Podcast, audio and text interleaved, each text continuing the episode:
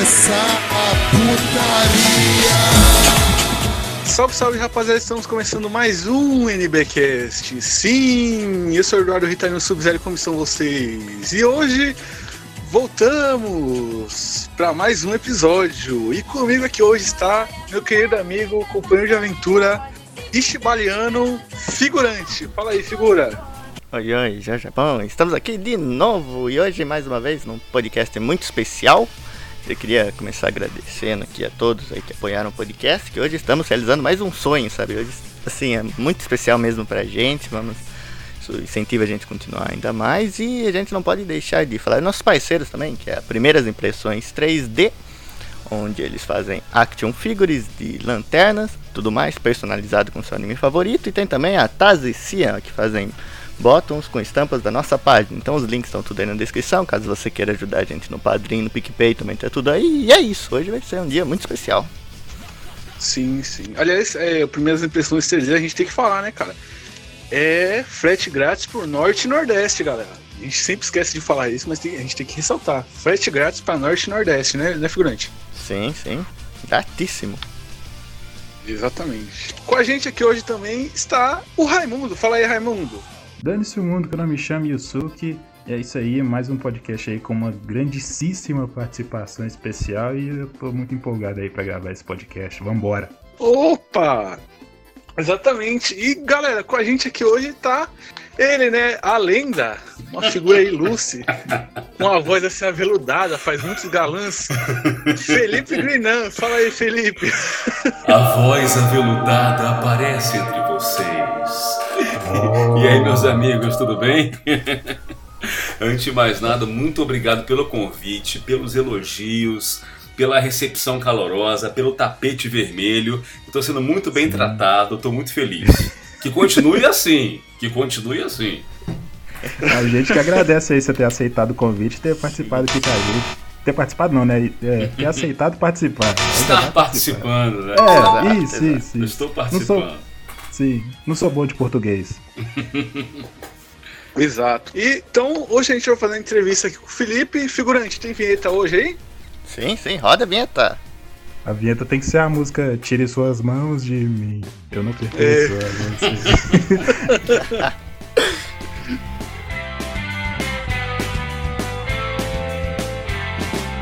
Tire suas mãos de mim.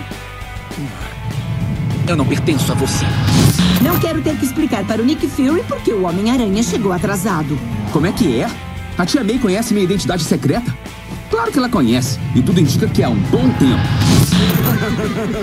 Com licença, é aqui pra falar com o professor? Ih, olha só quem saiu da Anêmona. É, eu sei, faz tempo. Martim, né? Marlin, Bora, né? Eu. Mesmo sendo subordinado ao Imperador Hades, eu sou um deus. E diante deste deus, armaduras de ouro não servirão de nada. Vejam o poder de um deus! Meu nome é Drake Park. Eu sou Josh Nichols. Eu devia estar fazendo o dever de casa. Eu tô fazendo o meu dever de casa. Mas isso aqui é mais legal.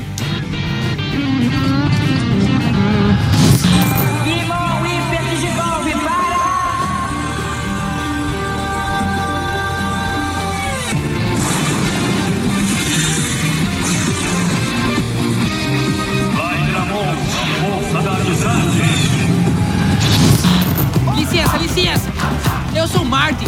Eu sou meio novo por aqui. Como é que vai, Marty? Nossa! Que galerinha mais bonitinha. Vocês gostam de correr? Mas é claro, correr arrebenta! Chegou a tua hora, Jarro Pluma Luz! Olha se não é Fiora, a personificação dos privilégios. O estádio está prestes a explodir. A minha ambição e eu iremos juntos. Desculpe, não sabia que separar lixo era tão legal. Sempre achei que era uma obrigação. Por quê? Você matou os meus pais. Não importa o que eu diga, minhas palavras não vão passar de desculpas. Nada vai mudar o fato de eu ter matado o casal Rockbell. Com estas mãos. Pode esperar um pouquinho, Joe. Eu tenho que contar uma coisa pros meus pais. Não dá. Tá bom.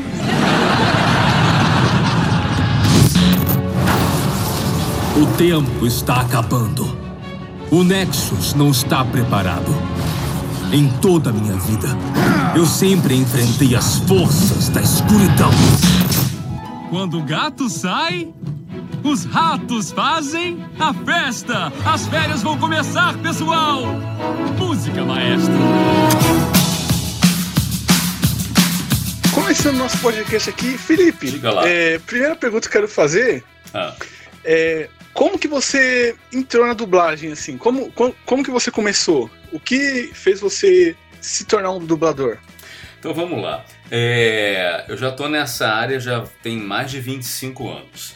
Então, assim, eu tenho muitos colegas e eu ouço as mais variadas histórias, né? De pessoas que eram fãs e acabaram querendo se embrenhar nesse mundo, outros que eram filho de alguém e acabaram entrando também, é, outros que conheciam tudo de dublagem, conheciam os nomes de todo mundo pela internet, né? E tal, e aí foram entrando. A minha história não parece com a de nenhuma dessas pessoas, assim. Eu não tinha, do fundo do coração, nenhuma relação com a dublagem. É, eu, sei lá, acho que eu nem me tocava. A única pessoa que eu imaginava, né, quando eu era criança, tinha o Popeye, que era a mesma voz do, de um personagem de não sei o que. Eu falei, cara, quem é esse cara? É o tal do Orlando Drummond. Eu, só isso que eu sabia desde criança, que a voz do Popeye era a voz do, acho que era o Max do Casal 20. Era isso que eu sabia. E aí foi passando o tempo. Aí eu virei ator e nos, eu fazia alguns musicais no Rio de Janeiro. E todo musical que eu fazia tinha algum dublador. É, e ali eu comecei a entender que existia isso também. Eu falei, cara, é uma, uma, uma ramificação dessa área. O cara se forma como ator, ele pode fazer teatro, ele pode fazer cinema, pode fazer TV e pode fazer dublagem. Pode fazer tudo, pode fazer só um deles. Eu não imaginava que a dublagem era uma possibilidade. Eu me formei numa escola de teatro numa época em que não havia cursos de dublagem. Tinha um cursinho só no Rio de Janeiro. E então eu não sabia. E aí é, eu comecei a fazer as tais peças que eu falei, comecei a conhecer dubladores. Falei, cara, vou fazer isso também. Porque na escola de teatro elogiavam a minha voz. É, ele tem uma dicção boa, ele canta bem, etc e tal. Eu falei, ah, vou fazer um curso de dublagem. E aí fiz, foi um curso muito rápido, um curso curto de uns três meses. Acho que não saí de lá pronto desse curso. E aí começaram a acontecer aquelas várias coincidências que mostram que você está no caminho certo. Quais, por onde começam as coincidências? Como eu falei, tinham dubladores nos meus elencos das peças, e aí eu conheci, né? Tinha uma dubladora chamada Elida Lastoina. Estamos falando de milhões de pessoas. Eu não vou deixar isso acontecer. Franklin Hall, você mancha a reputação dos físicos teóricos. Agora pare com isso, antes que eu o force. A Elida, ela me falou um dia: olha, tem um diretor da Herbert Richards chamado Newton da Mata que ele vai montar uma peça de teatro. É, e essa peça ia ser só ele e o Celton Mello. E o Celton Mello vai fazer uma novela e ele precisa de um substituto. Ele vai abrir testes para essa peça. Aí eu falei: ah, quero fazer. Tinha saído da escola de teatro há pouco tempo, estava fazendo tudo que era teste. E eu falei, cara, vou, vou, fazer esse teste, quero passar, fazer essa peça de um personagem que, pô, que era do Celton Mello, pô, que legal, deve ser um papel bom. Fui lá fazer o tal do teste, para encurtar a história, eu passei no teste. O Newton da Mata, para quem não sabe, é a famosa voz do Bruce Willis.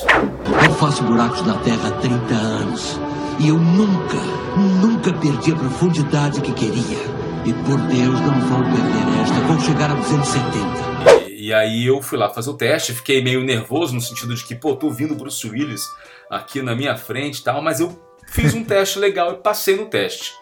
O que aconteceu foi que a peça acabou não rolando. E aí a Elida falou: Olha, o Damata gostou muito de você, a peça não vai rolar. Ele perguntou se você quer dublar. Eu falei: Putz, quero. Eu fiz um cursinho tem um tempo aí. O curso foi meio rápido, mas de repente foi o suficiente. Vamos lá. Quando eu chegar lá, eu vou ver. Hoje eu sei que aquele curso não foi suficiente. Hoje eu sei que eu não estava pronto, mas ali eu não sabia ainda. Não sabia o tamanho do, do pepino. Aí eu fui lá no primeiro dia na Herbert Richards e a gente fazia o que a gente chama de estágio. O que é o estágio? Você fica lá sentado assistindo. Um mês, dois meses, aí um dia você faz uma pontinha, outro dia você faz uma coisinha. E você fica lá um tempo aprendendo ali, porque tinha, tinha só aquele curso. Então a, você aprendia ali, no dia a dia. Só que, mais uma coincidência, no dia que eu fui lá no meu primeiro estágio, na hora que eu fui assistir, faltou um dublador que tinha uma voz parecida com a minha. Aí ele olhou e falou: Putz, faltou o fulano, tem que entregar o filme amanhã. Quer fazer papel dele? Eu falei: Caraca, como assim? Não sei o quê. E ele falou: É, vamos lá. E aí naquela época a gente gravava todo mundo junto e as minhas cenas eram com a Marlene Costa. Era um filme chamado De Frente para o Perigo. Isso era 1994, 95. E aí eu fui lá, tô fazendo. Outro dia até me enviaram trechos do filme. Óbvio que tava uma bosta. Mas eu fiz o melhor que eu pude. E aí, a Marlene Costa, que estava fazendo um filme também, ali dublando, ela era diretora da Herbert Richards e ela falou: Quem é você? Falei, ah, eu sou o Felipe, lá, eu nunca te vi aqui. Aí o da Mata falou: Ah, o fulano faltou, eu coloquei ele no personagem. Ah, gostei de você, vou começar uma novela mexicana semana que vem, você quer fazer? Nisso, para fazer novela mexicana num personagem fixo, você precisava ser contratado, assinar a minha carteira e eu comecei a trabalhar. E aí entrei e aí já tem 25, 26 anos nessa história. É isso, foi assim que eu comecei. Nossa, que interessante, né? Então foi. foi tipo destino mesmo, né? Que falou, nossa, esse aqui vai ser dublador. É, e aí assim, o que acontece é como eu já tinha feito muito teatro, eu acho que eles ali viram, é, sei lá, algum talento oriundo do teatro. Porque na dublagem em si, o que, o que a dublagem é? Você tem que interpretar e sincronizar. Eu realmente não tinha a habilidade do sincronismo. Eu não tinha essa habilidade. Porque eu lembro da dificuldade que era. Eu sabe, se você me desse um texto, eu lia com interpretação, fazia lá as, as emoções todas, mas conseguir pegar aquelas emoções e botar na boquinha do cara igualzinho a ele, isso era muito difícil para mim. Como eu falei, o curso não foi um curso que me preparou de verdade.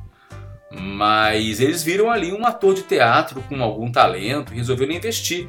E várias pessoas no meu caminho lá foram por cada um que eu ia passando, e, ah, gostei de você, gostei de você, eu fui ficando. E sei lá, em dois anos eu já tava. Lá, em um ano eu já fiz a Dama e o Vagabundo do Walt Disney. que que é isso, gente?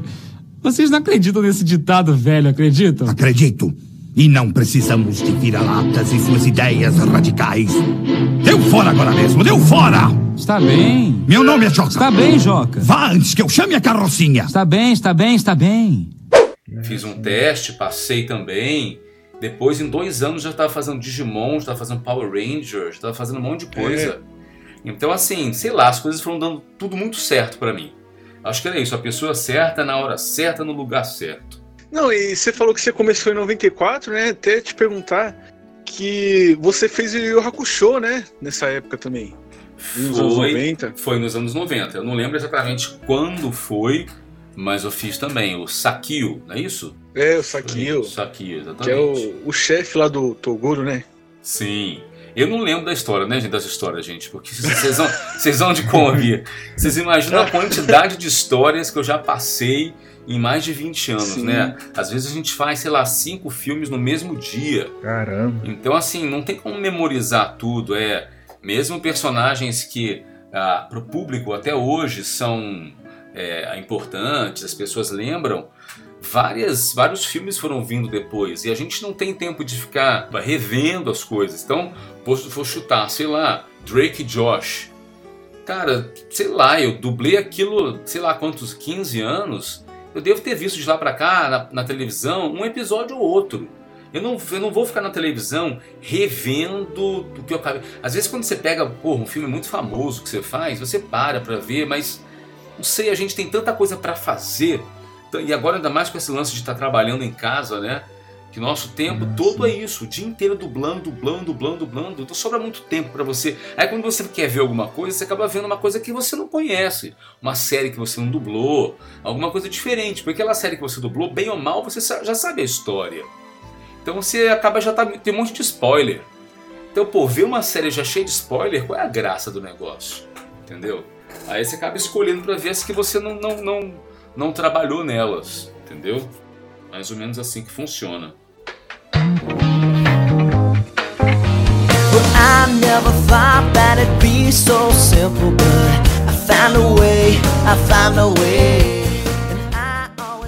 Felipe, é, você dublou no, é, em São Paulo e no Rio de Janeiro, fez trabalhos muito expressivos tanto em São Paulo quanto no Rio de Janeiro. Queria saber de você quais que são as, as diferenças e as vantagens de cada lugar. Uh, eu acho que antigamente havia diferenças brutais. Hoje em dia eu acho que não tem mais. Eu vou explicar por quê. Antigamente, uh, quando, até na época que não tinha TV a cabo ainda, os grandes filmes estavam todos na Rede Globo.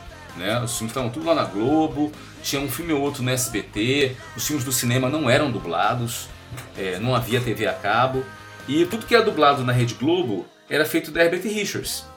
Então, todos os filmes famosos, a maioria deles era da Herbert Richards.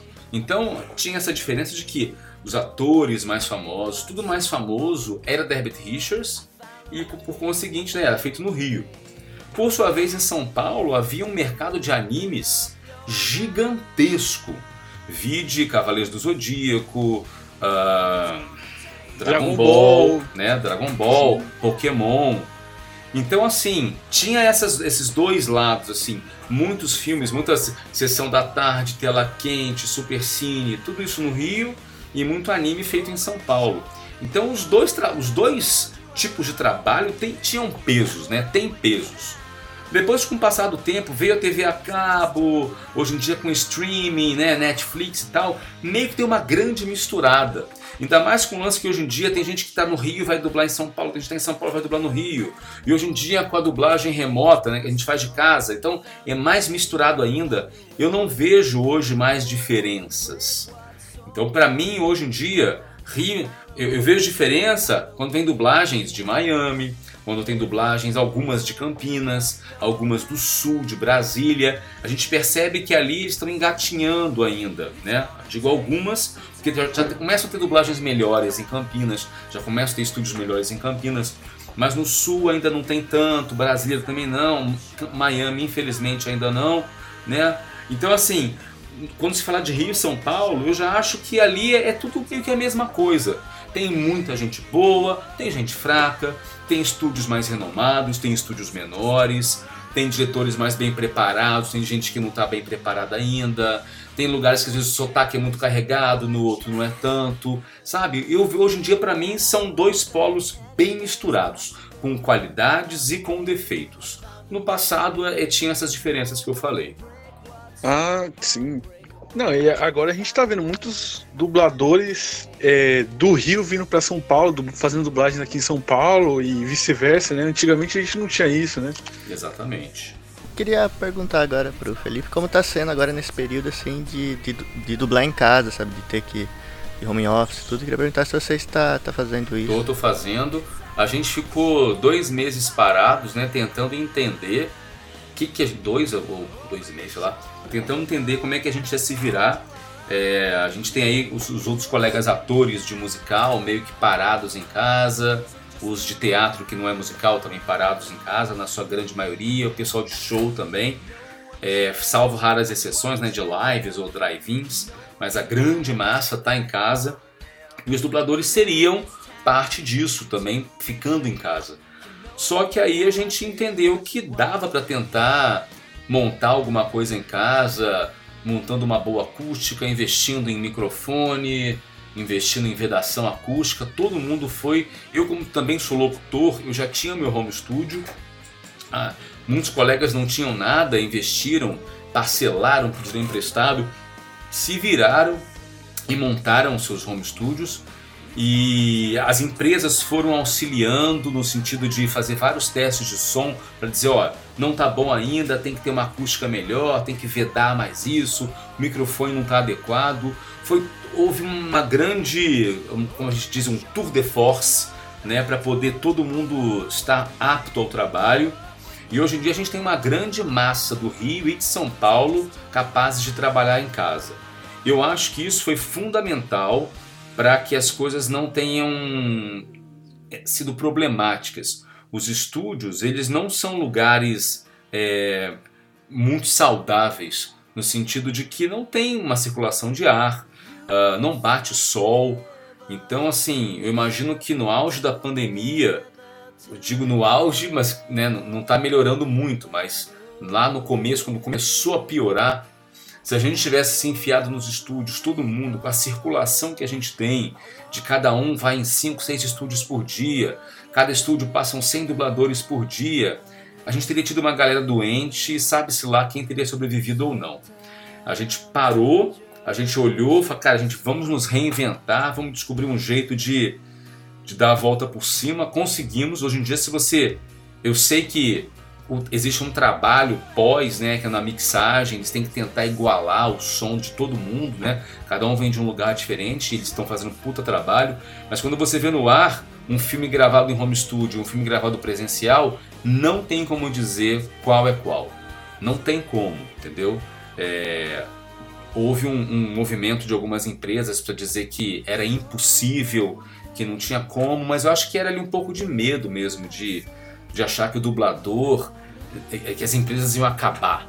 Não tem como as empresas acabarem, porque a, Warner, a Disney, a Fox, a, eles não querem tratar direto com o dublador. Tem que ter a empresa sim. Tem que ter a empresa que a empresa é um intermediário. Na empresa tem lá o diretor, a empresa recebe material, a empresa distribui material.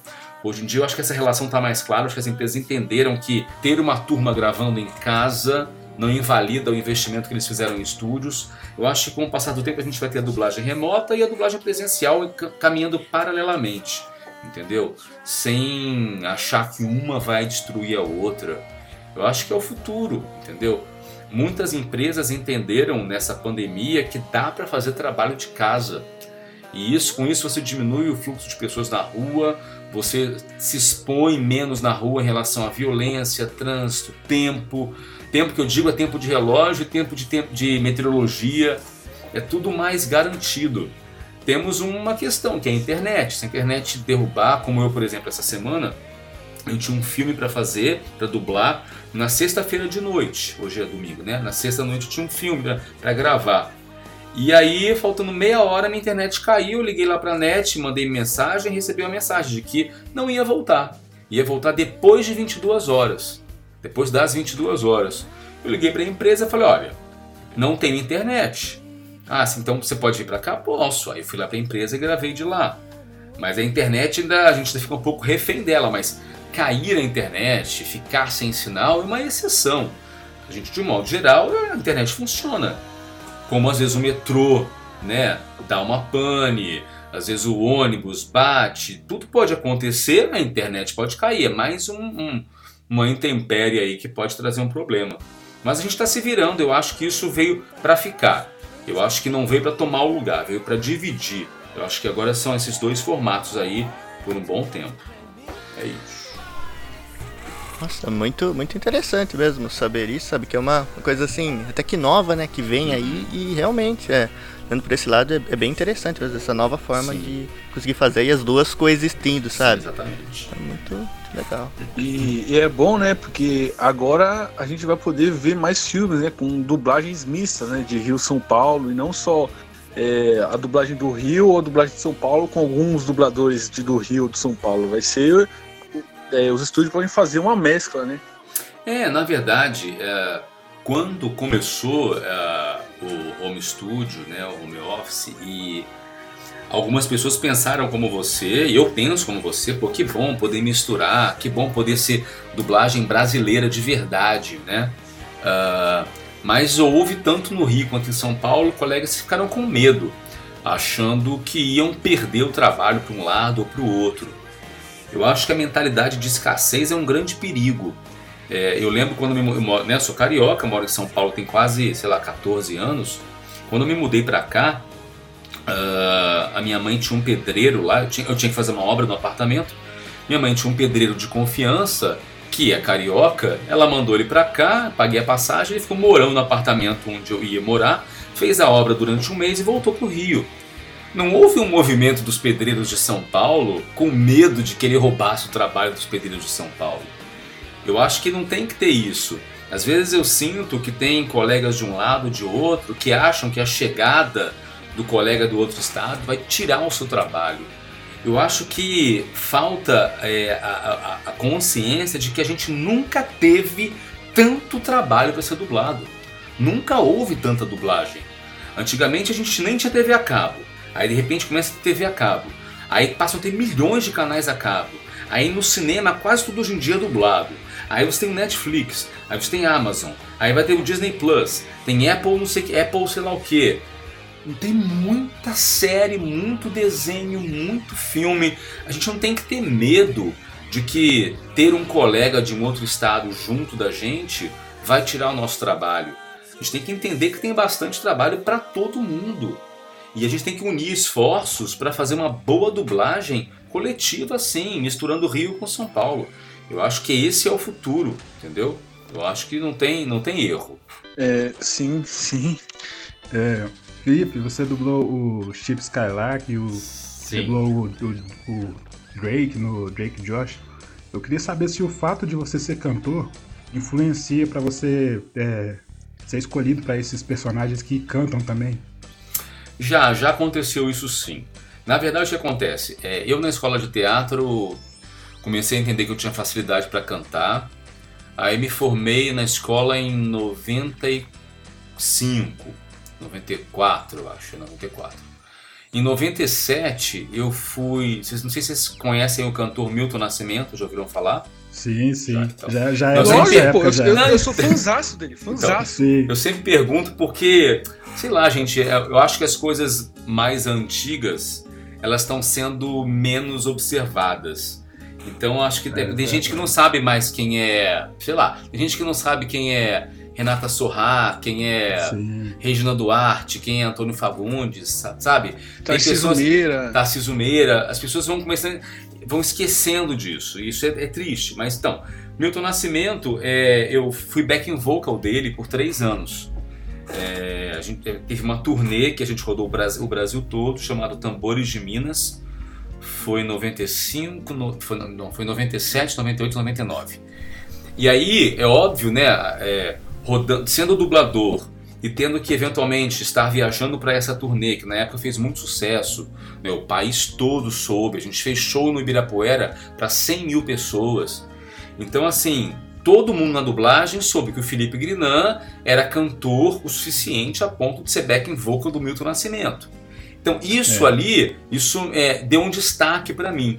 E aí passaram a me chamar para fazer vários trabalhos de personagens que cantavam um pouco por causa disso.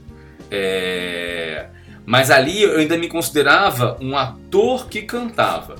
E aí eu fui estudando, estudando, estudando. Hoje em dia eu tenho uma banda chamada Os Forasteiros. Forasteiros com F-O-U, os Forasteiros. Porque somos quatro cariocas que moram em São Paulo. Então somos os Forasteiros. Os trocadilhos. Essa banda é uma é, essa banda é uma banda de MPB, mas MPB antiga, né? Que é- antiga é Caetano, Gil, Chico, Milton, Gonzaguinha, Guilherme Arantes, esse povo todo mais antigo que tem muita gente que nem conhece e que a gente curte cantar, é o som que a gente gosta de cantar.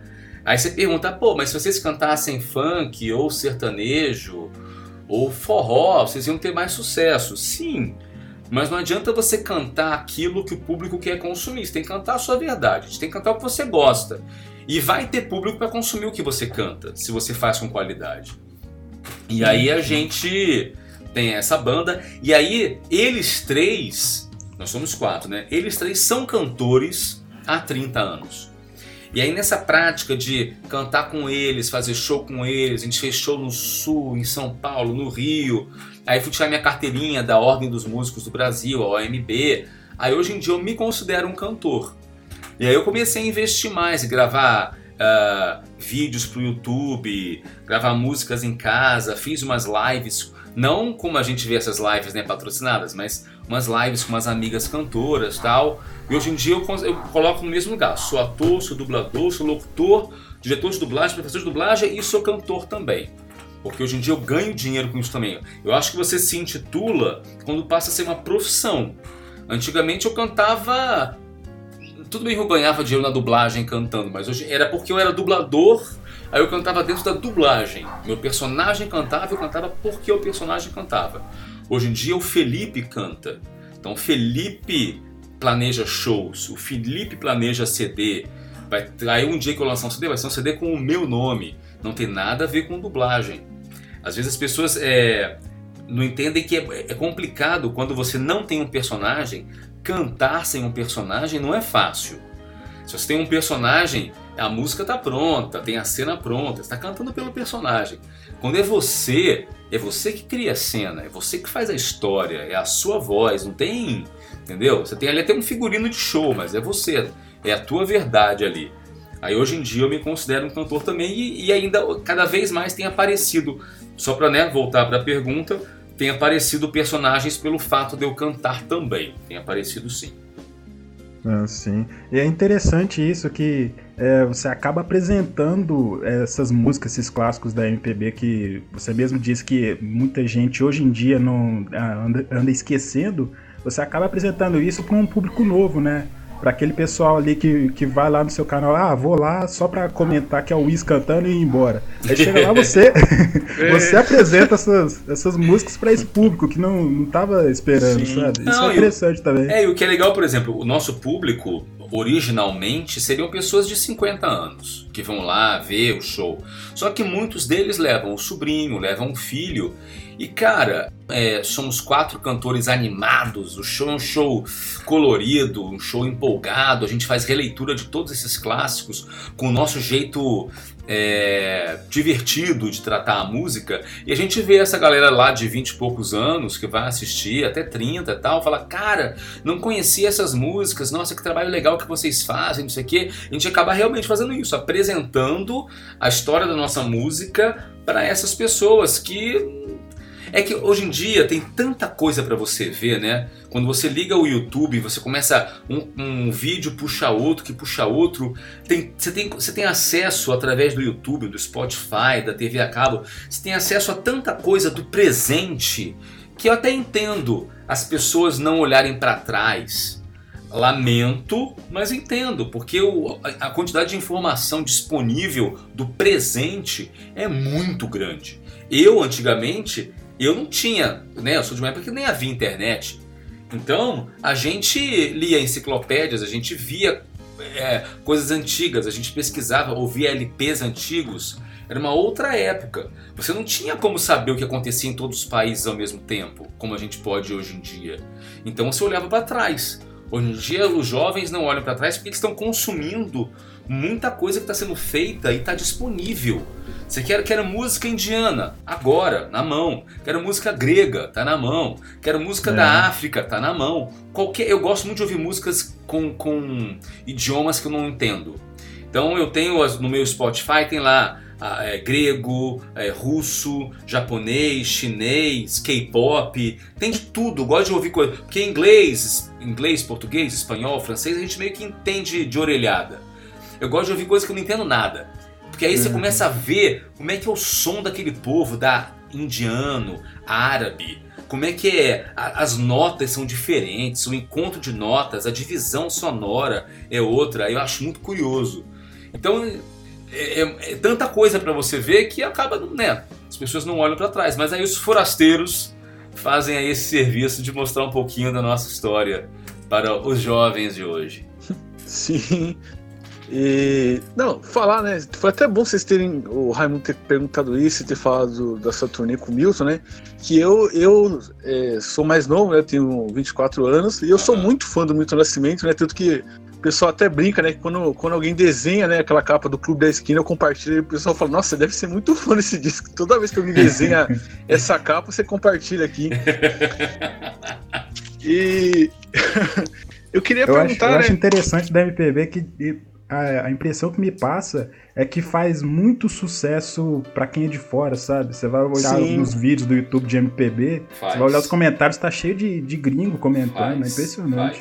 E eu, não, eu percebo atualmente que há um- tá tendo um resgate, né? A galera mais, mais nova, da minha idade, assim, tá é, consumindo mais esse- esses clássicos aí, até por, não sei, por é, cantores que eles gostam ouvirem, ou não sei, é, artistas de rap fazerem referências a esses clássicos e tal. É, E- verdade. ah, Tem um Emicida é- fazendo, né, do, do Cartola. Sim. E eu queria perguntar, cara, você você conhece o Sheldon Handor? Não. Que- quem é ele? Não? Quem é ele? Ah, é, é um amigo nosso, né? Até mandar um abraço pra ele. Ué. Ele é.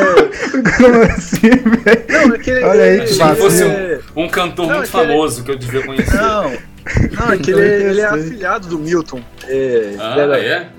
Mas é que o É, Milton tem muito do afilhado, né? O Milton adora um É. afilhado, né? Mas ele é. Aí eu, eu perguntei pra ele de você, né? Ele falou, ué, não sei. Aí ele lembrou, né, da turnê de 2004. Ele falou que foi a primeira turnê que ele foi junto com o pai dele, que o pai dele trabalhava com o Milton também. Uhum. E aí eu falei, é, ele, ele dubla. Ele é dublador, né? Já conheci. Ele falou, é, ele dubla quem de famoso? Eu falei, o Drake, do Drake Josh. Ele falou, o quê? O Drake do Drake Josh. Trabalhou com o Milton? Como assim? Fala pra ele que é do, da turnê Tambores de Minas. Que essa turnê foi muito Sim, famosa. é- é. Foi, lan- lançamos CD, DVD, virou programa de televisão. Saímos na Sim, capa ele de falou todos os logo- jornais, tudo, tudo, tudo. Sim, ele falou que foi logo após o Grammy que o Milton, o Milton ganhou ali nos, no final dos anos 90, Foi, né? Pegando embalo ali. No CD Nascimento. em 97 que ele ganhou, né? Exatamente, ganhou o Grammy em 97, a turnê veio na sequência. Exatamente isso. Se estão É. por dentro. Tá vendo? É, o Sheldon da Futeira, viu? Só mandar um abraço pra ele aqui. É, e comentando aqui, né? é, mudando um pouco de assunto, você faz muitos galãs, né? Você fez o Orlando Bloom, é, Jake Gyllenhaal, Jude Law, é, Will Mac- McGregor, o próprio é, o Drake, né? Que é, querendo ou não, o galã. Aham. E como foi pra você ter essa versatilidade pra, mesmo fazendo tantos galãs com a voz impostada, assim, a voz, né, de veludo, você fazer um Wins que é um negócio completamente ao contrário desses aí. Adoro voz de veludo. Não, a voz assim, aveludada, uma assim, uma voz de voz veludo. Então, na verdade, assim, o, o que eu acho, o, o meu é antes de fazer, por exemplo, o IS, uma grande referência do meu trabalho é a zebra, por exemplo. Ah, sim, o Que Martin. é um registro que não tem nada a ver com esse meu que a gente está falando aqui agora e que já fez um tremendo sucesso, né? Então assim, é, ali as pessoas já começaram a ver, pô, quem é esse cara que mesmo com essa voz de veludo consegue é, deformar a voz para trazer para personagens como esse? Eu sempre tive essa busca de tentar encontrar a voz do personagem. É, eu sei que eu tenho alguns colegas que têm a voz super bonita e usam sempre a mesma voz em tudo. É, tá errado? É ruim? Não, é um jeito, cada um tem o seu jeito. Essas pessoas, por exemplo, vão comprar um pão, vão pegar um táxi, já identifica na hora. Eu não vou citar uns nomes que pode parecer que eu estou desmerecendo, e não estou de forma alguma, mas quem ouve dublagem sabe. Tem colegas que vocês ouvem qualquer personagem tem a mesma voz em tudo. E são muito bons. Eu ah, tento encontrar a voz de cada personagem. Às vezes é um pouquinho mais aguda. É, por exemplo, é, eu acho que se eu não. Se as pessoas não reconhecessem essa minha busca por variar vozes, não teria sido chamado para fazer o teste pro Drake, por exemplo. Porque o próprio Drake não tem o registro desses galãs que a gente falou agora. Né? Então ali alguém falou, não, ó, se ele faz umas vozinhas assim, quer fazer o Drake? Eu fui lá, fiz, com dubladores mais jovens, com vozes até mais finas que a minha, mas eu consegui não só tentar me aproximar da voz dele, como pegar a, a safadeza da voz dele e, e- e- e passei no teste.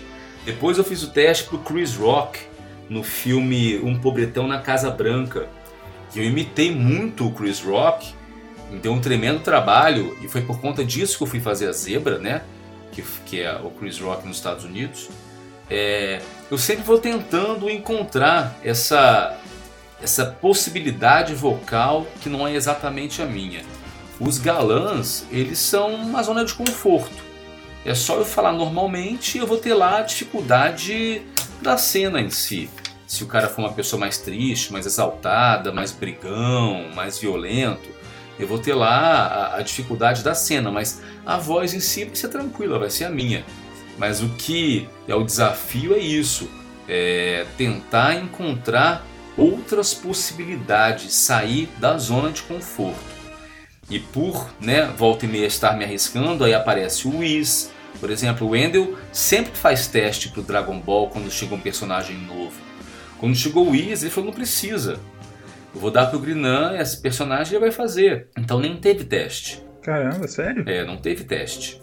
Porque ele sabia, ah, o não vai conseguir brincar com a voz dele, vai conseguir fazer pi- as piadas necessárias, tá tudo certo. E foi um tiro certo, assim, deu super Sim. certo. O personagem em si, o personagem é bom, mas outros personagens bons também surgiram de lá pra cá, e o Whis tem um, é, um um charme aí, alguma brincadeira que tem um, ele se destaca. É, eu estava conversando com o Endel é, semana passada. A minha entrevista no canal dele foi a primeira entrevista que bateu 4 milhões de views. Então, assim, a mais vista do canal dele é a dele comigo. né? Então, o Whis tem um- um- uma força. O personagem é muito bom? Com certeza. Ele está em cenas de- interessantes? Com certeza. Mas tem algum colorido meu ali, alguma coisa, uma- um, um molho brasileiro, um tempero nosso ali, que faz com que ele seja engraçado pra gente também. Porque eu acho que se eu apenas fizesse igual o japonês, igualzinho, sem dar o nosso molinho, a nossa graça, é, ele ia ser engraçado menos dois degraus. Entendeu? Eu Sim. tentei ver que jeito que ele pode ser engraçado pra gente também. O Tire Suas Mãos de Mim, por exemplo, foi uma sacada que eu tive ali na hora. Então virou um, praticamente um meme, uma coisa que não tá lá. Que não foi inventado pelo cara de lá, foi inventado por mim. E é uma das coisas mais engraçadas dele e que não tá no roteiro. Foi uma coisa que gravando eu falei, cara, vou botar isso aqui. O diretor deixou e ficou. E deu super certo. Às vezes são esses, esses impulsos assim que dão super certo. Que, são, que não são programados. Às vezes quando você programa demais também, eu acho que fica artificial e aí as pessoas não, não compram. Tem que ser meio ao acaso, entendeu? Sem pretensão, que aí às vezes vinga, entendeu?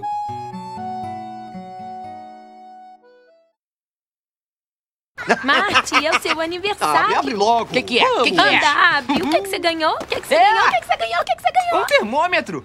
Valeu! Adorei, Nelman, adorei! É, eu queria te dar algo profundo. Esse foi o meu primeiro termômetro retal. Que nojo! Ah, vou sentir falta.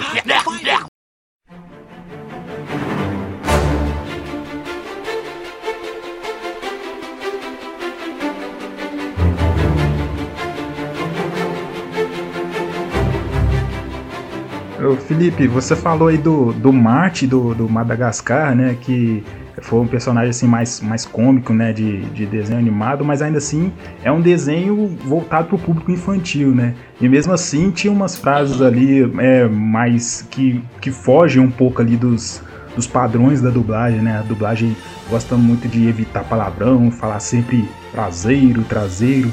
E ali é, a gente tinha um Marte. Tinha o bunda. É, pois é. Tinha um Marte falando exatamente: dá licença, você tá mordendo a minha bunda. É. Então, como é que foi isso? Foi, foi- a dublagem de Madagascar foi uma dublagem que deu mais liberdade pro, pros dubladores, pro estúdio? Como é que foi isso? É, eu acho que assim, a, a DreamWorks foi entendendo. Eu não lembro. Vocês sabem se o Shrek veio antes ou depois? Vixe. O Shrek veio antes. Veio antes. Shrek Eu acho acho- que é um dos primeiros deles. É. E o, e o, o Nemo é Pixar, né? Sim. É. Sim. Eu acho que a, a DreamWorks, né, foi entendendo que precisava competir com a Disney. E eles vão tentando encontrar ali. ah, porque os desenhos da Disney, bem ou mal, eles são infantis e ponto. Eu acho que o, os- o Shrek, o Madagascar, eles estão ali ten- tentando também atender ao pai que está ali assistindo. Fazer graça para a criança e para o pai. É, eles foram entendendo que quem leva a criança ao cinema é o pai. É, eles vão fazer uma campanha de marketing ali, mas é, não sei, eu acho que o- o- o- se você sabe que o, o pai vai sair, vai rir junto, talvez até volte mais vezes com a criança no cinema. E ali os roteiros do, do Shrek, do Madagascar, foram permitindo um linguajar um pouco diferente, menos idealizado como o da Disney, que era muito o mundo das fadas. Né? Tanto que o Shrek tinha lá fi- o negócio né, da não fada. Fiona era a princesa que virava uma ogra. Né? Então, É. assim, tinha toda uma, uma desconstrução desse universo Disney, da perfeição. É, que teve transgressor, né? É, teve seu momento, foi importante e hoje em dia ainda tem seu espaço, mas a DreamWorks chegou falando, cara, vamos fazer uma outra coisa também, porque para fazer mais do mesmo já tem eles que são mestres nisso. O que a gente pode fazer de diferente? E aí, de repente, isso eu não vou saber te dizer, porque pô, Madagascar deve ter aí uns 20 anos quase, sei lá, 17, não sei quanto tempo tem. É, e aí eu não sei se veio uma carta criativa explicando que podia se falar bunda e não traseiro, mas é, foi- o fato é que foi falado e, e ficou, entendeu? Em nenhum momento aquilo chocava, porque não tinha uma conotação sexual, a criança fala bunda. O que me incomoda na hipocrisia da, de filmes que passam na Globo é que você vai pegar um filme americano, vai descaracterizar ele totalmente com traseiros e etc. Aí passa na, na tela quente. E aí no mesmo tela quente, na semana que, seguinte, vai passar o Cidade de Deus. É, Ou Tropa de Elite. É verdade. Com todos os palavrões possíveis e imagináveis no mesmo horário. Por que, que o filme americano não pode ter o palavrão? O que eu acho é que ah, alguém um dia disse que não podia, alguém começou a ficar com medo e começou a não fazer mais. Tem que, eu chamo de reeducar o cliente. Você manda, fala bunda. E aí, se o cliente disser que não pode, com uma justificativa, você vai e tira. Mas você mandou, você fez a sua parte. É claro que os filmes lá tem muito fuck, fuck, fuck, fuck, fuck. E nós tem que botar todos aqui. Porque pra gente, o foda-se, sabe, as palavrões todos, tem um peso um pouco maior do que fuck tem pra eles. Fucking não sei o que lá, fucking não sei o que. Pra eles é um pouco mais. É, é- é- é menos pesado, é mais gíria que palavrão. A nossa tradução dessa gíria deles é um palavrão. Então eu não acho que tem que ter todos, mas tem que. Cara, porra, sabe? Merda e bunda já não tem mais que nem que se preocupar. Tem que falar, entendeu? Merda e bunda já foi, entendeu? Porra, acho que pode ter um momento pra isso. Até, por exemplo, gente, pra falar bosta é complicado em dublagem. Não pode falar bosta. Nossa. É, não pode, falar, não pode falar bosta. Você falou, eu, eu, eu, me dei conta agora. Não tem bosta. Não você, não tem. vo- você não ouve bosta em dublagem. Acham que bosta é pesado. Tem umas coisas de, de cabeça de cliente que é uma coisa assustadora. Eu dublava uma série que era sobre narcotráfico. E aí chamava-se White Snow, né? Neve branca. Era sobre a cocaína.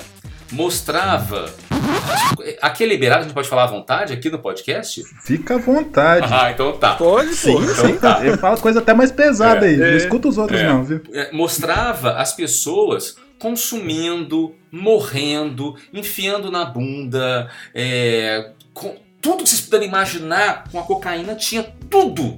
Tudo. Overdoses, assim, aterrorizantes se você ver a pessoa morrendo, babando ali na sua frente. As cenas não podia falar a palavra cocaína na série. Ué, Como é que é? Não é podia é que fazia? falar. mas como é que Tinha que- fazia? Tinha que inventar qualquer. Não podia falar a palavra cocaína.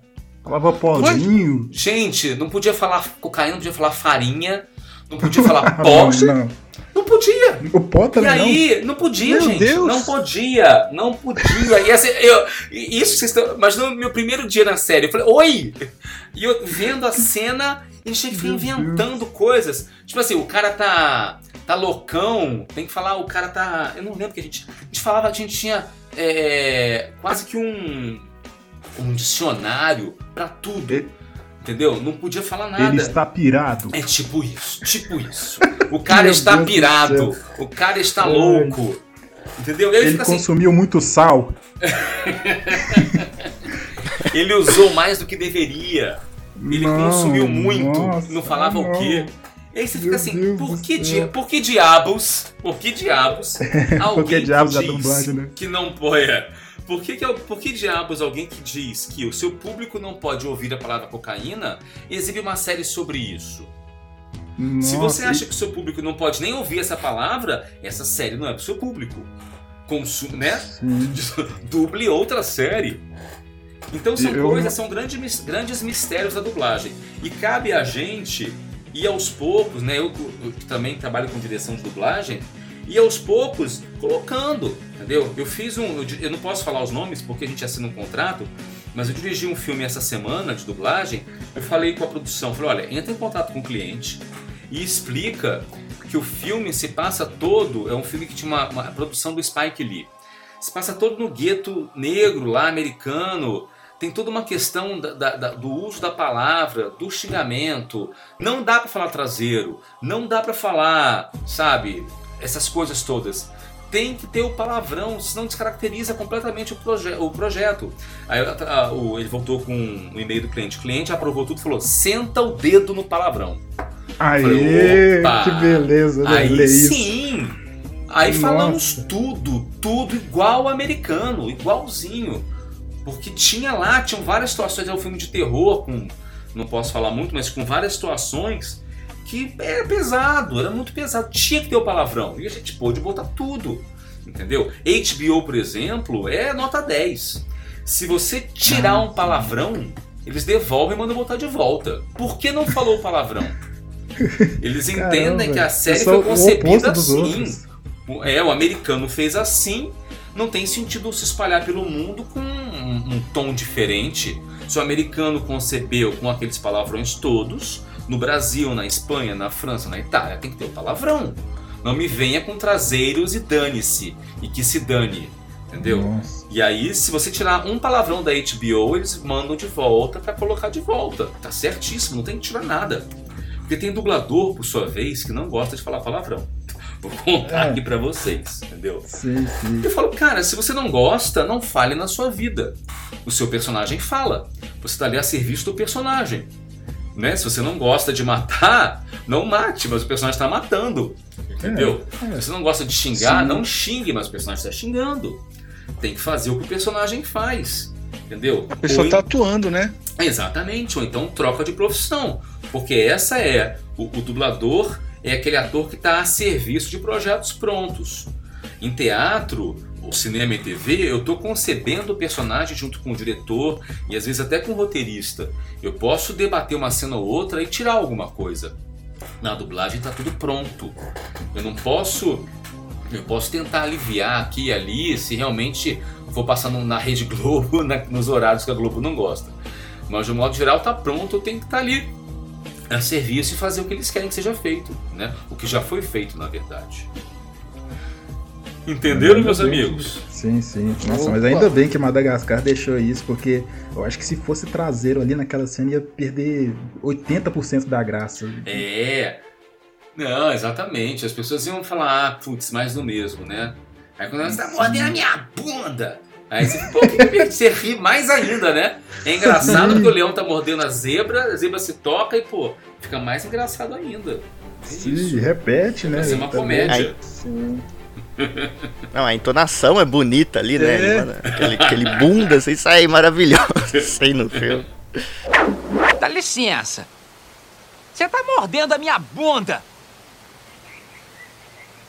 Tô não. Ah, tá sim. Alex, o que, que você Você fez? mordeu a minha bunda. Não, não mordi não. Mordi? Acho que mordeu. Ele mordeu a minha bunda.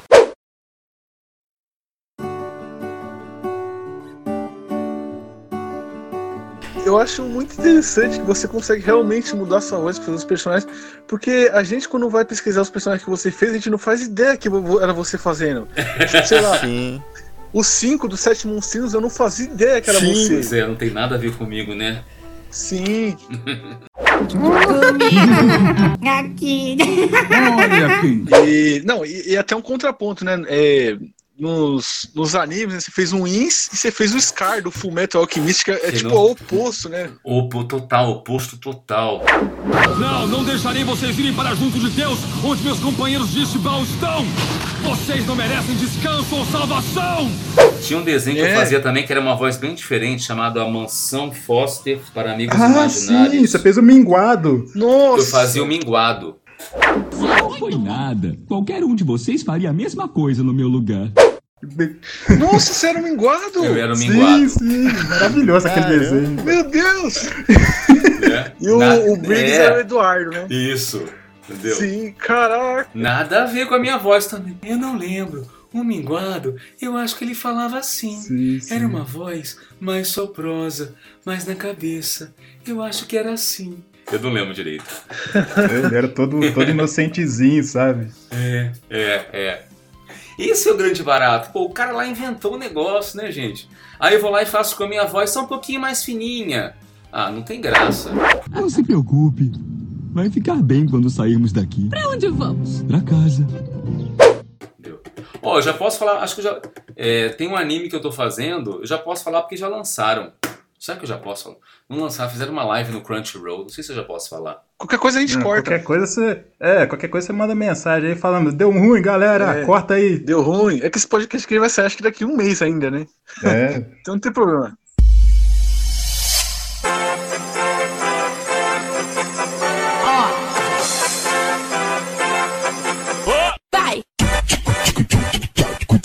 É, vamos lançar esse. Chama, é um chama Doctor Stone. É um anime novo. Ah, nossa! Maravilhoso esse aí.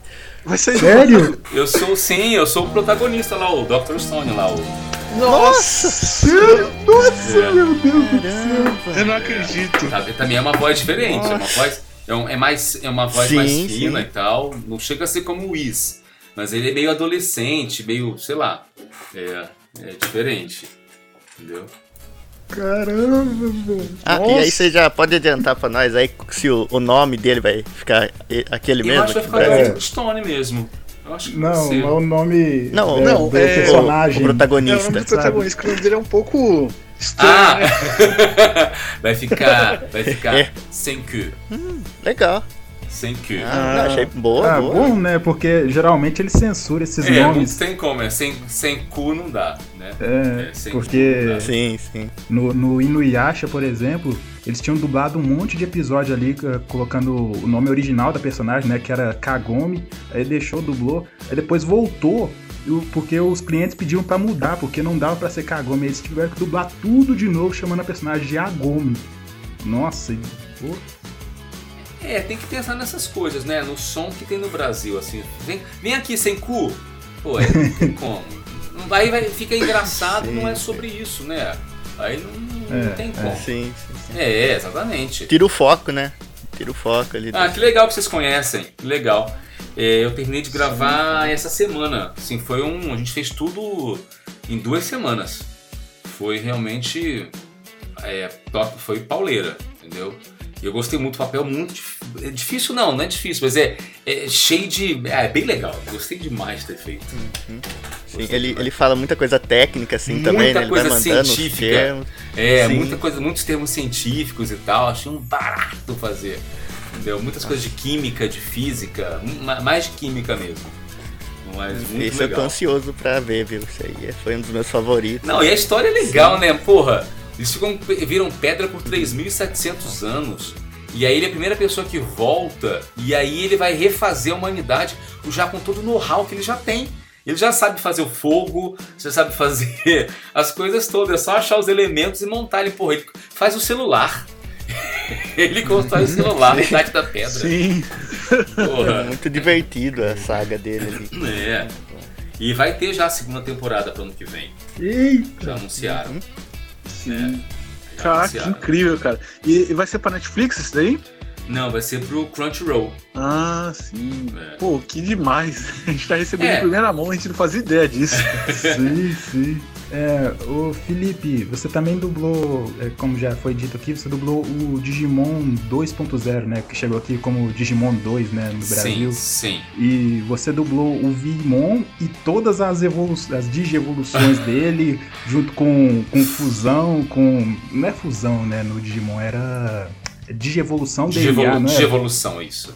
Isso, era digievolu... na, na digievolução DNA que você fazia. Parecia que era o, o Vimon que era que se fundia, entre aspas, com o, com o Hormon, né? E, e ficava com as duas vozes, uma em cima da outra. Exato, Como é que foi é. feito isso? Vocês gravaram junto? Como é que foi Sim, naquela época a gente ainda gravava junto. Então, é, marcava minha gravação junto com a do dublador. E aí eu, a gente fazia, falava junto. Eu- nessa época era mais fácil. Mas se bem que hoje em dia também seria tranquilo, porque a pessoa primeira vai gravar, e aí quando vai a segunda pessoa gravar, a gente bota no ouvido dela, ela ouve uma vez, né? A pessoa falou, aí grava em cima, entendeu? Então já é tranquilo. Mas naquela época foi bem sofrido, porque. Primeiro porque era um personagem com uma voz muito aguda, né? E é outro personagem com uma voz diferente da minha, né? É, só que não se sabia ah, para onde ia, né? Tanto para mais grosso quanto para mais fino. Então eu fiz um super fino pro Vimon, depois ele ficava mais fininho ainda, depois ficava mais fininho ainda. Aí foi bem punk, o ex-Vimon, depois Shibumon. Foi bem punk de conseguir fazer.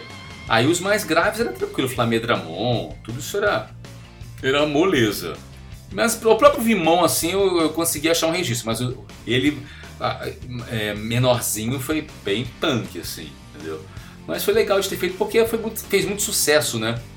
Então é um. é, Vocês né, vocês estão citando agora, as pessoas lembram até hoje. Na época eu fazia o show do Milton Nascimento nessa época, e eu lembro que eu tive hepatite no meio do, da turnê do show e, não, e não pude gravar alguns episódios do Digimon e tive que faltar dois shows no Milton. E aí eu lembro que eu fui um dia pra Herbert gravar, aí eu até gravei o rapaz, né, junto comigo, eu gravei separado, porque eu tive que eu não, eu não pude no estúdio, eu tava doente. Então eu fui depois e gravei ouvindo ele. Eu consegui fazer separado, porque eu tinha tido hepatite. Só, só, é, última pergunta, né? É, teve essa mudança, né, dublagem de você gravar separado, né? E antigamente vocês gravavam juntos. Você acha que é melhor? é, qual dos dois jeitos você acha que é melhor? O de antigamente, gravar mundo junto ou o de agora? Então vamos lá. Eu acho o seguinte: quando eu comecei, por ser todo mundo junto, aconteciam algumas é, peculiaridades. Por exemplo, ah, me permitiu, como na minha primeira história, eu fui gravar um filme num personagem com uma dubladora, que era diretora, que me viu ali dublando e me chamou para fazer uma novela. Por estarmos todos juntos o tempo todo, você em uma semana meio que todo mundo sabia quem você era e ouvia a sua voz. E os diretores estavam lá dublando com você e te chamavam para fazer trabalhos porque estavam ali te ouvindo. Era um, um- um- um local de você se mostrar, porque estávamos todos juntos. Não só se mostrar, mas também você via os mais velhos fazendo e você pegava referências. Então, eu fazia cenas com Orlando Drummond, eu fazia cenas com o Jomeri, com a Angela Bonatti, com a Marlene Costa, com Mônica Rossi, Mário Jorge, ah, Ricardo Schnetzer, Miriam Fischer. Eu fazia as cenas com eles. Minha primeira novela mexicana eh, com personagem grande foi A Usurpadora, que era todo dia eu com Miriam Fischer, Ricardo Schnetzer e Sheila Dorfman. Então, assim, se o cara leva jeito, né, e eu levava jeito, você aprende. Então, era uma tremenda escola, porque você via os mais velhos e você tinha ali ótimos exemplos. Então, você aprendia na marra. E, sei lá, em um ano você saía fazendo tudo. Hoje em dia, tecnicamente, é melhor, porque aí, se você erra num ponto, você pode aproveitar até numa palavra. Valeu tem a palavra tal. Tem um computador ali, pega a partir de não sei o que, pega a partir do meio da frase. Você consegue otimizar o tempo, você consegue é, dar ganho, né, aumentar o volume, ou tirar, esticar, comprimir. Você consegue milhões de mágicas, porque está sozinho, tem uma pista só sua e é tudo no computador. Então você tem milhões de mágicas a seu favor. É, mas aí você perdeu aquela outra parte, né? Eu acho que os dois são bons. Naquela época dava muito mais trabalho, né? Várias vezes você tinha lá todo mundo junto gravando, alguém errava no final, tinha que voltar do começo, fazer tudo de novo, porque a pessoa errou na última fala. Não tinha como emendar, porque era um cima do outro, um por cima do outro, e vai, vai, vai, vai, vai, e no final alguém erra. Volta lá, dois minutos de filme começa tudo de novo. Às vezes errava de novo. Voltava tudo. E o diretor não podia ver cinco, seis bocas ao mesmo tempo. Ele assistia a cena. Ele falava pra gente, ó, cada um cuida do seu, eu tô olhando todo.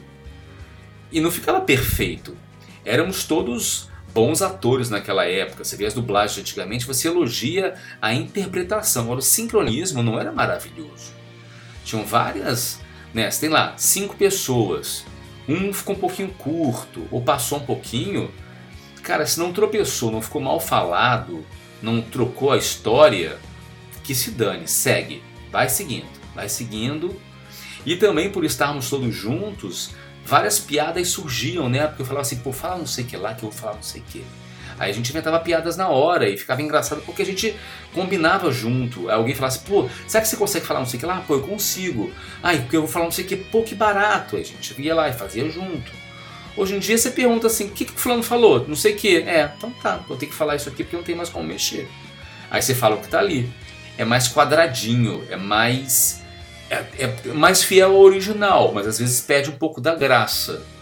É, tem umas coisas clássicas, por exemplo, uh, Tartarugas Ninja, que eu não participei, mas que contam lá nos áudios tempos de David Richards, que o lance era, passava uma vez, todos eles, que era, acho que era Mário Jorge, Manolo, Márcio Simões, eles viam, mediam os tamanhos e quando eles gravavam, ninguém falava o que estava escrito. O grande lance era: vou falar uma coisa que não tem nada a ver para ser muito engraçado para eu ver se o outro consegue, se eu consigo fazer os outros rirem. E aí o cara falava uma coisa engraçada o outro tinha que morrer de rir por dentro. Não podia. Tinha, quem melasse, gente dizer, quem melasse o, o, o, loop era, porra, o cara melou, o cara, pô, mal fracote, não sei o quê. Você tinha que inventar piadas e ninguém podia rir, tinha que conseguir, sabe? Era tudo muito mais subversivo, era mais é, autêntico.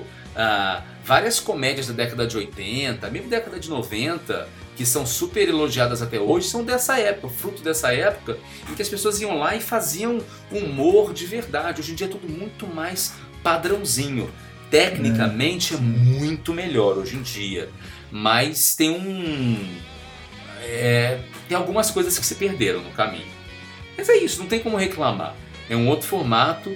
É, hoje em dia tem filmes muito mais difíceis, é, no sentido de edições loucas Antigamente, na década de 80 e 90, não tinham edições mirabolantes de filmes que são parecem grandes videoclipes. Era meio um filme da sessão da tarde. Onde o casal conversa, discute, briga, não, não, não. Hoje em dia, como é que você faria, naquela época, uma dublagem como aqueles filmes do, do Ed Murphy, que ele faz todos os personagens? Não tem como fazer. Porque era o mesmo dublador, era uma pista só, se tivesse um filme desse naquela época, como é que o dublador ia fazer todos os personagens? E aí você como é que é, é, justo pegar o, o Mário Jorge, aí ele faz o, um, um, dos personagens e aí a gente pega mais cinco dubladores para fazerem os outros personagens? Se no original é tudo Ed Murphy, tinha que ser tudo Mário Jorge. E isso só foi possível porque tinha o computador. Com o computador vem o Mário Jorge faz a tia, depois faz a avó, aí faz o avô, faz não sei quem, faz não sei quem. Aí faz todos. Antigamente não teria como fazer aquilo. Os filmes estão diferentes hoje em dia. São outros tipos de filmes. Entendem? Sim, sim. É, e você comentou que era até para fazer comédia era melhor, né?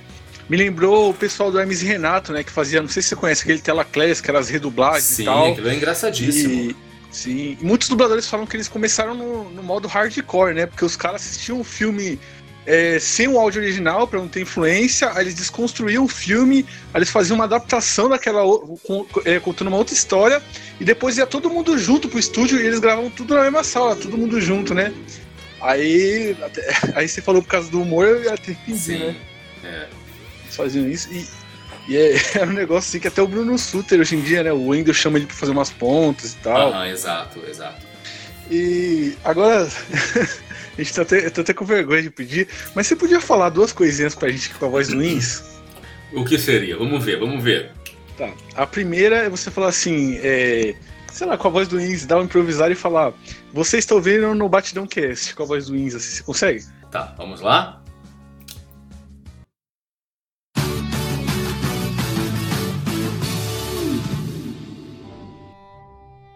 Vocês estão aqui ouvindo no Batidão Cast.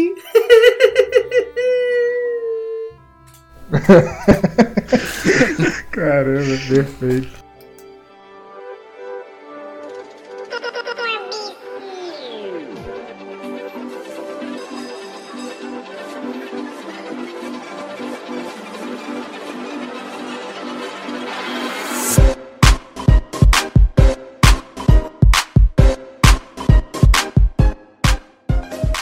Isso, galera. Esse foi o nosso podcast aqui com o Felipe Grinan. Foi uma ótima entrevista aqui. Lembrando vocês aí que o link de todas as plataformas de streaming, Spotify, Deezer, iTunes, Google Podcast, estão na descrição do vídeo do YouTube. Além do link para download, do feed, do padrinho do PicPay e dos nossos, parceiros aqui, né? Tazecia e a primeira Impressões 3D. Valeu, galera. É isso e tchau.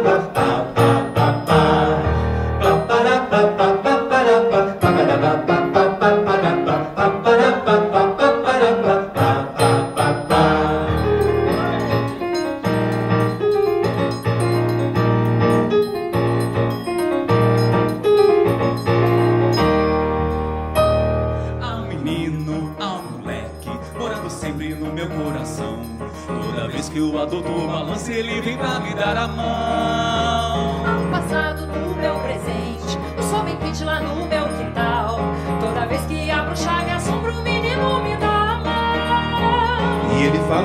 coisas bonitas que eu acredito que não deixaram de existir. Amizade, palavra, respeito, caráter, vontade, alegria e amor. Pois não posso, não devo, não quero viver como toda essa gente insiste em viver. E não posso aceitar sossegado qualquer sacanagem ser coisa normal. Bola de meia, bola de gude, o solitário não quer solidão. Toda vez que a tristeza me alcança, o menino me dá a mão.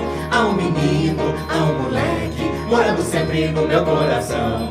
Toda vez que o adulto fraqueja, ele vem pra me dar a mão.